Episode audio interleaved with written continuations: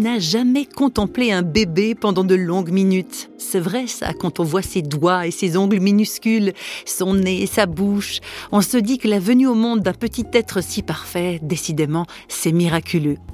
Réflexion faite, on ne croit peut-être pas si bien dire en parlant de miracle, car il suffit parfois de très peu pour que les choses ne soient pas si idéales que ça.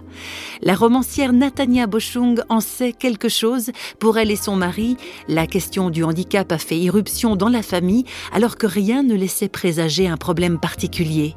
Nous avions déjà une petite fille et puis ensuite la joie d'apprendre que nous attendions des jumeaux. Nous avons une grossesse qui s'est passée en apparence parfaitement bien. Quand nos bébés sont nés, ils étaient magnifiques tous les deux. Et c'est à l'âge de sept semaines de vie que la pédiatre tout d'un coup euh, nous a dit mais j'aimerais faire un examen, il y a quelque chose qui m'intrigue. Donc on a fait un ultrason et c'est là qu'on a découvert que notre petit Benjamin avait de nombreux kystes dans le cerveau. Donc il y avait une partie du cerveau qui n'a pas été construite, une partie qui a peut-être été même détruite durant les trois derniers mois de grossesse. Donc quand on nous a appris la nouvelle, en fait, avant de nous dire de quoi il s'agissait, la doctoresse nous a fait asseoir et puis elle avait les larmes aux yeux et là pendant quelques secondes, moi j'ai pensé mais on va nous dire qu'il va mourir. Et euh, je me souviens qu'on était là avec mon mari. Moi, j'ai posé la question tout de suite. J'ai dit, mais est-ce qu'il va vivre? Elle a dit, oui, oui, il va vivre, mais avec euh, de grosses difficultés. Et là, euh, il y a eu des larmes de soulagement parce que, en fait, on avait peur d'entendre un verdict de mort. On avait ce petit bébé de sept semaines, tellement merveilleux dans les bras, que ça a été vraiment un soulagement de savoir qu'il allait rester avec nous.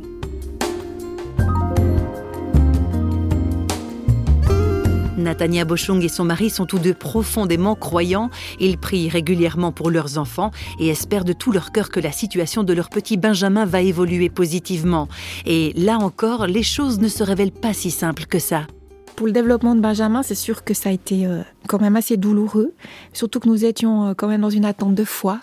Et depuis le moment où on a eu le diagnostic à l'âge de 7 semaines, on était dans une attente vraiment de, de voir Dieu intervenir. On l'avait tellement vu intervenir dans la famille que pour nous c'était presque entre guillemets normal. Moi j'avais j'avais vu dans mon propre corps des guérisons euh, incroyables.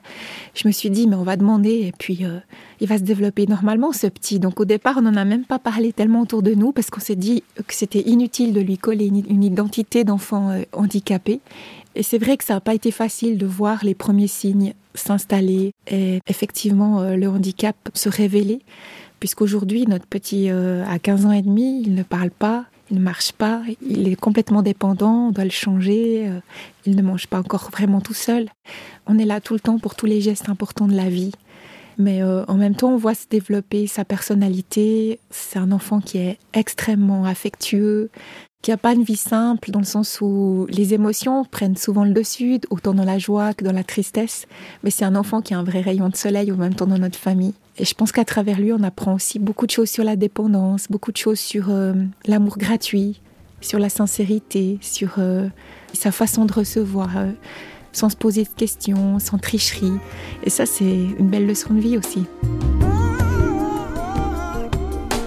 Benjamin, un petit rayon de soleil dans la famille de Natania Bochung.